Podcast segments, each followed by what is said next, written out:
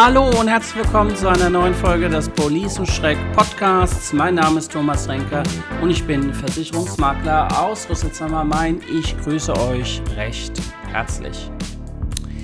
Ja, kennt ihr das auch, dass ihr mit Abstand äh, Dinge, die ihr vielleicht vor vier oder fünf Jahren ähm, gemacht habt, heutzutage oder heute anders bewertet als damals?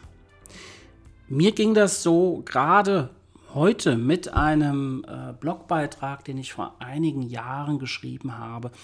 Da ging es um die ähm, Dienstunfähigkeitsversicherung für Beamte. Das ist praktisch die Berufsunfähigkeitsversicherung für Beamte. Was das genau ist, ähm, kommt gleich noch im, im Nachklapp sozusagen. Ähm, ich habe damals sinngemäß geschrieben in meinem Blog, dass eine BU für Beamte äh, nicht die beste Lösung ist und dass man davon Abstand nehmen soll. Ähm, die Aussage äh, dadurch war halt, dass eine BU einem Beamten nichts nutzt. So, und das ist so halt nicht richtig. Ja. Ähm, auch ein Beamter kann Leistungen aus einer Berufsunfähigkeitsversicherung beziehen. Ähm, es ist vielleicht etwas umständlicher als bei einer äh, Versicherung mit Dienstunfähigkeitsklausel, aber es geht. Natürlich.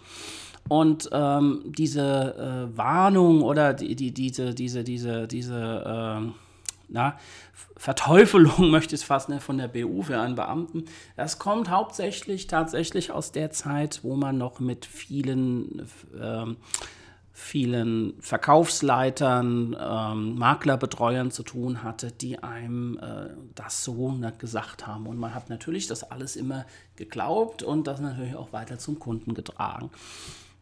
Dass es nicht ganz so ist, sowas erfährt man dann halt erst im Lauf der Jahre und auch ich lerne dazu. Ähm, wollen wir doch mal in das Thema genau einsteigen. Ähm, ich weiß, es ist etwas komplex, deswegen versuche ich es mal etwas vereinfacht darzustellen. Wenn das überhaupt geht. Schauen wir mal. Ähm, ob ein Beamter dienstunfähig ist, das entscheidet sein Arbeitgeber, der sogenannte Dienstherr. Das bedeutet aber nicht automatisch, dass man für die Berufsunfähigkeitsversicherung auch berufsunfähig ist. Aus dem Grund sollten halt Beamte in ihrer Berufsunfähigkeitsversicherung äh, schauen oder darauf achten, dass eine sogenannte Dienstunfähigkeitsklausel drin ist. Beamte auf Lebenszeit bekommen bei Dienstunfähigkeit ein Ruhegehalt vom Staat. Dieses gibt es allerdings erst nach fünf Jahren Dienstzeit und deswegen ist es wichtig, äh, vor allen Dingen für junge Beamte, also Beamte auf Widerruf, Beamte auf Probe, dass hier eine entsprechende äh, Dienstunfähigkeitsklausel in den Verträgen die Dienstunfähigkeitsklausel besagt, dass wenn der Dienstherr seinen Beamten für dienstunfähig erklärt und in den Ruhestand schickt, dass dann die vereinbarte Rente zu zahlen ist vom Versicherer. Das ist relativ einfach. Und das ist auch schon der große Unterschied zur BU. Bei einer BU, die, äh, die muss der ähm, Kunde beantragen und er muss dem Versicherer praktisch beweisen, dass er BU ist und ähm, dass er seinen Beruf nicht mehr ausüben kann. Das heißt, hier prüft der Versicherer, ob tatsächlich äh, die Berufsunfähigkeit vorliegt. Bei einer Dienstunfähigkeit bei einer echten Dienstunfähigkeitsklausel muss der versicherte Beamte nur seine Entlassungsurkunde vorlegen und das ist dann schon ausreichend. Also wie gesagt, man muss aus medizinischen Gründen aus, äh, aus dem Dienst ausscheiden. Das hat äh, einen bestimmten Hintergrund. Äh, früher war es tatsächlich so, dass diese Urkunde gelangt hat.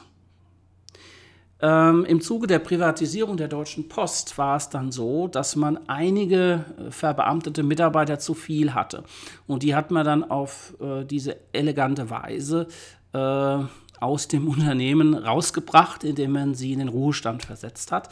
Und dadurch wurden bei äh, Versicherern tatsächlich diese Renten fällig, weil den Passus äh, aus medizinischen Gründen, den gab es damals nicht.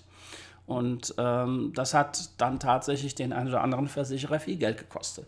Und es ist halt, finde ich, auch verständlich, dass man diesen Passus hinzugefügt hat, dass ähm, hier Unternehmen, nicht ehemalige Staatsunternehmen, muss man noch dazu sagen, auf diese Art und Weise die Privatwirtschaft ähm, zahlen lassen.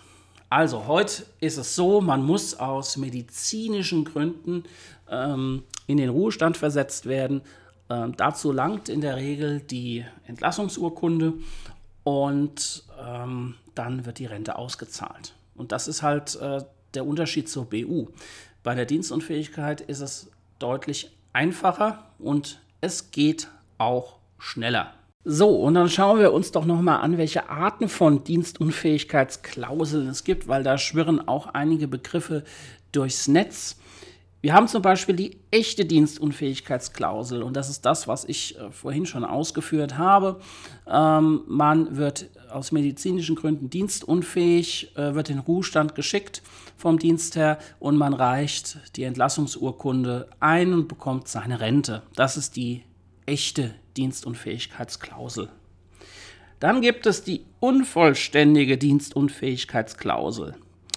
Und hierbei gilt der Versicherungsschutz nur für Beamte auf Lebenszeit. Ähm, Beamte auf Widerrufen, Beamte auf Probe bekommen hier nichts, weil die werden nicht in den Ruhestand geschickt, sondern die werden entlassen.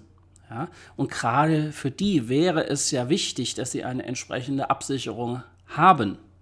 So, und dann haben wir noch die echte Dienstunfähigkeitsklausel. Und das ist eigentlich nur eine verkappte Berufsunfähigkeitsversicherung, weil da steht im Prinzip drin, dass geprüft wird wie bei einer äh, normalen äh, Berufsunfähigkeitsversicherung. Ja?